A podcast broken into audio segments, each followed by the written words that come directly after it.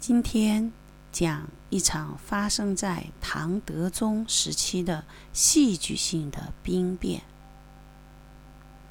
唐德宗李阔是唐代宗李煜的长子，唐朝第九位皇帝。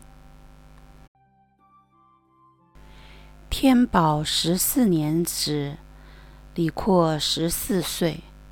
爆发了安史之乱。次年，长安失守，唐玄宗出逃四川，天下陷于大动乱。李阔和其他皇室成员一起饱尝了战乱和家国之痛，亲身经历了战火的洗礼和考验。李阔即位初时。总体是疏斥宦官而亲近朝廷官员的。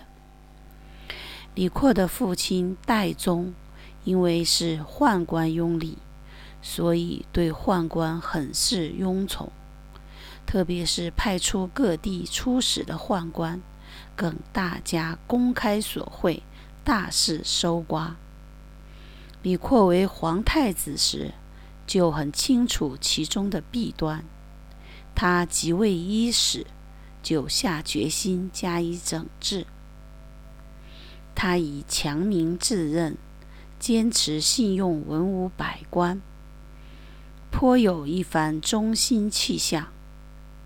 但后来任用了蓝脸卢杞等人，并在全国范围内征收各种杂税，致使民怨日生。政局转坏之后，又发动了削藩战争，开启四镇之乱，引发了金元兵变。金元兵变是一场非常有戏剧性的兵变。当时若干跋扈的藩镇起来作乱。其中，淮西节度使李希烈自称为天下都元帅。卢杞建议德宗派颜真卿去劝服李希烈，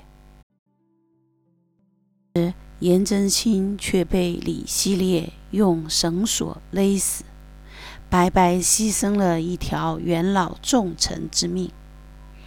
此时，李希烈的乱世愈演愈烈。建中四年十月，德宗下诏，金元节度使姚令言带领五千兵马前去讨伐李希烈。金元军队一路东行，经过京师长安。此时，长安的气候已入冬季，军士们一路上忍受天气酷寒，又累又饿。挨到了首都长安，满心以为会得到皇帝一笔丰厚的赏赐，不料到达之后，竟然一无所得，万分失望。当五千人马到了长安以东的泸水之时，德宗下令金兆尹王弘犒师，士兵们心想。没有赏赐，痛快打一场牙祭也好。一路上风风雨雨，也实在需要些好酒好菜，祭一祭五脏庙。谁知端上来的既不是山珍海味，也没有大鱼大肉，只是一些粗饼和发馊的饭菜，而且还有一股难闻闻的酸腐味道扑鼻而来。大伙正饥肠辘辘，不由怒气冲天，一脚踢翻送来的食物，用力在上面踏来踏去。这样，连这烂东西都没法吃了，更加燃起愤怒之火。此时，不知是谁脱口而出：“我们都是要死于敌手的。”竟然还不给大伙好好吃一顿，怎么去拼命啊？我听说皇宫里面琼林、大营二库之中，金帛满的都快溢出来了。咱们还不如到那儿去取一些。说着，这群人像发了疯似的，拿着铠甲，举着大旗，叫叫嚷嚷，一路鼓噪，直向京师。金元节度使姚令言此时正在宫中拜见德宗，不知道外面出了这么大的乱子。他接到消息之后，立刻奔上快马出城阻止。但这怎么阻止得了？乱兵们纷纷用箭射向姚令言，姚令言吓得抱着马鬃突入乱兵，大声喊叫。你们错了！我们此去东征讨伐李希烈立功，何患不得富贵？这样乱搞是要杀头灭族的啊。军士们根本不听姚令言的话，挟持着他敲锣打鼓到了京城。德宗慌了手脚，命令宦官去安抚乱兵。答应一人赐两匹帛。乱兵们看到皇帝窝囊又小气，更加不满，一箭射中了前来传达圣旨的宦官。德宗赶紧再运出二十车金帛，还是难以平息乱军的愤怒。不一会儿，大军已浩浩荡荡开入长安城。老百姓吓得狼狈逃走。官兵们大喝道：“不要怕，不要怕！以后你们不必再出奸价税了。奸价税是宰相卢杞推出的一种税收制度，相当苛刻。古往今来的房屋税都是以一栋一栋的房子计算。”可兼价税却是要算上屋屋子里面的粮价，每屋有两价为一间，上屋税钱两千，中屋一千，下屋五百。谁敢藏匿一间屋，打六十棍；出手告密者，赏五十冥钱。因此，仇怨之声处处可闻。听乱兵们这么说，老百姓们也不怕了。丹凤门外挤来了数以万计看热闹的民众。唐德宗急得冒冷汗，叫了半天“来人，来人”，却没有一个卫兵前来护驾。这是怎么回事呢？原来，这是负责守卫京师。和皇宫的神策军使白志贞在搞鬼。他掌管一切招募之事，凡是进兵东征死亡者，他一概隐瞒，然后接受城中富人贿赂，把富人的名字补上去。这些富人名字在军籍上，可以领粮饷，受国家的给赐。可人却端坐在长安城中开商店做买卖，如此荒唐的事，当然会出纰漏。执法严明的段秀实就曾上书皇帝：进兵不精，美军人数都有欠缺，万一碰上患难，该如何是好？果然，这场乱世不幸严重。唐德宗匆匆忙忙与王贵妃、韦淑妃、太子诸王及唐安公主从苑北门逃出宫外。至于证明皇帝身份的传国玉玺，则由王贵妃系着在衣着之内。正要离开宫门之际，江公甫在德宗的马前下拜。他说。朱此成为金元节度使，因为他弟弟朱涛作乱，被皇帝软禁在京师之中，心中泱泱难平。曾以为陛下若是不能信任他，不如把他杀掉，免得金元乱兵奉他为主，那就麻烦大了。唐德宗此时听不进这位臣子的进言，他狠狠地瞪了江公府一眼，怒斥道：“现在是逃难，保命要紧，哪里顾得到这些？”当贼兵杀入皇宫，东找西找，找不到皇帝，高兴地跳起来欢呼：“天子逃走了，我们可以自求富贵。”看到什么就往怀里揣，一直到完全拿不动为止。两手还是舍不得的，再抓一把。不但金元兵在大肆搜掠，宫外看热闹的老百姓也涌了进来抢东西。一个晚上热闹非凡，兴奋得要命。有一些挤不进皇宫的，就站在外头等。等着全身装满金银财宝的家伙来一个黑吃黑。总而言之，里里外外乱成一团。姚令言与乱兵们商量：众人无主，不能持久。如今朱太尉闲居私地，我们不如拥护他出来为主。一呼百诺。众人拥向朱太尉私地。朱太尉就是朱慈，原来是金元节度使。他的弟弟朱涛是幽州节度使，公开反叛朝廷，曾派人要求朱启一起起事。在半途之中，使者及书信被查获。唐德宗看在朱慈先不知情的份上。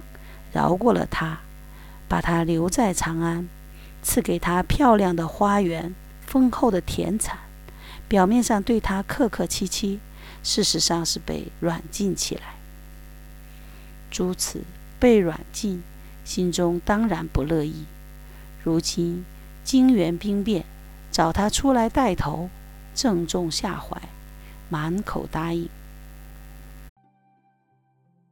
此时。唐德宗早就奔出了奉天。有人报道，朱慈为乱兵所立，即将前来攻城，亦早修守备。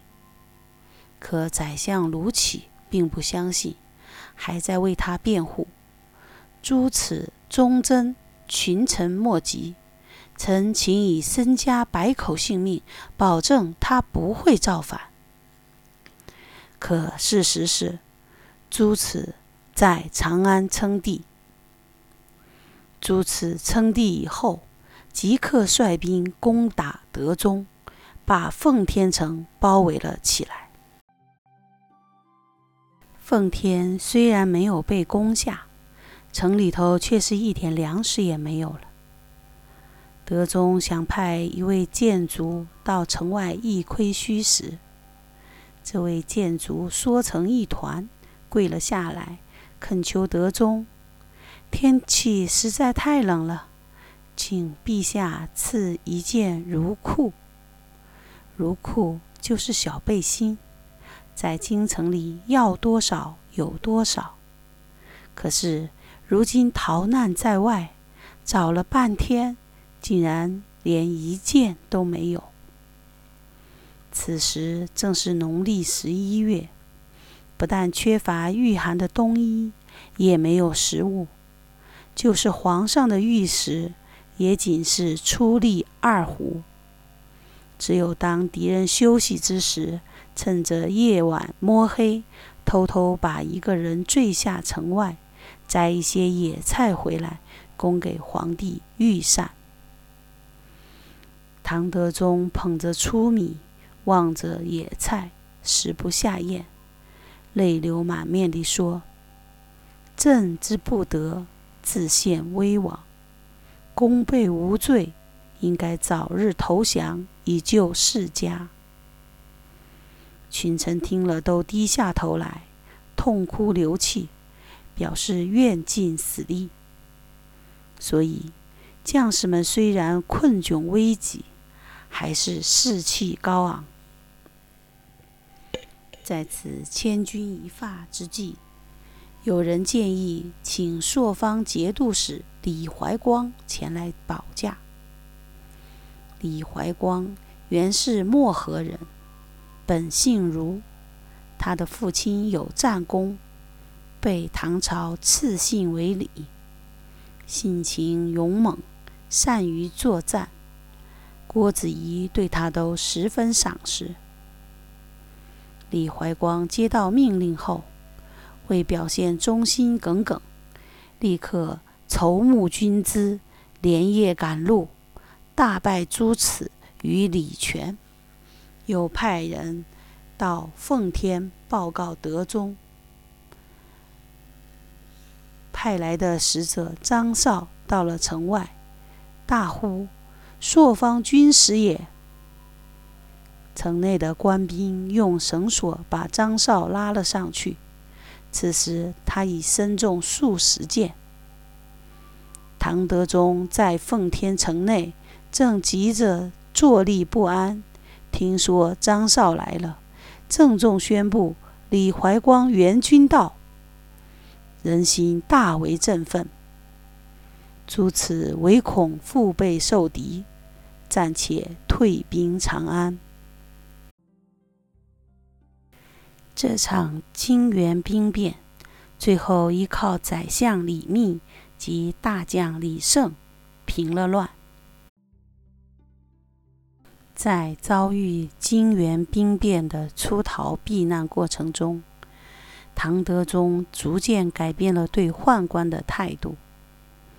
原因是他信赖的禁军将领，在叛军进城时，竟然不能召集到一兵一卒保卫宫室；而他仓皇逃亡时，身边最可以依赖的，竟然是自己在东宫时的内侍宦官。窦文场、霍先明及所率的百余名宦官，宦官的忠心可依与朝廷武将的难以依靠，给唐德宗以深深的刺激。慢慢的，唐德宗开始将统领禁军的事宜交付给宦官等人，说明他已经开始改变了继位之初。疏斥宦官的态度，他的这一转变，使宦官由行于之人改变为口含天线的重要力量。唐德宗以后的唐朝皇帝之中，像他的儿子顺宗、孙子宪宗及后来的敬宗、文宗，都是死于宦官之手。金元兵变还改变了唐德宗的金钱观。自从因诸此事变出逃奉天之后，唐德宗意识到钱财的重要性。从此时起，他不仅开始喜欢钱财，而且还主动要求地方向他进贡。他经常派中使宦官直接向政府各衙门。以及地方公开索取，称为宣索。这场由于士兵们没有打成牙祭而造成的兵变，所对政局带来的影响是深刻的。